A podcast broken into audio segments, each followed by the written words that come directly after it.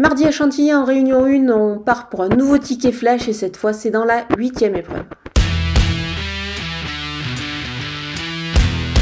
Le numéro 9, euh, Lock and Loaded, enchaîne les bonnes sorties dans les handicaps sur le mile. Euh, là, il apprécie également le sable, donc il va pouvoir parfaitement s'exprimer ici sur cette surface. Jugé sur sa dernière course, il s'annonce encore une fois redoutable dans cette catégorie-là. Je pense qu'on peut le jouer au jeu simple gagnant placé.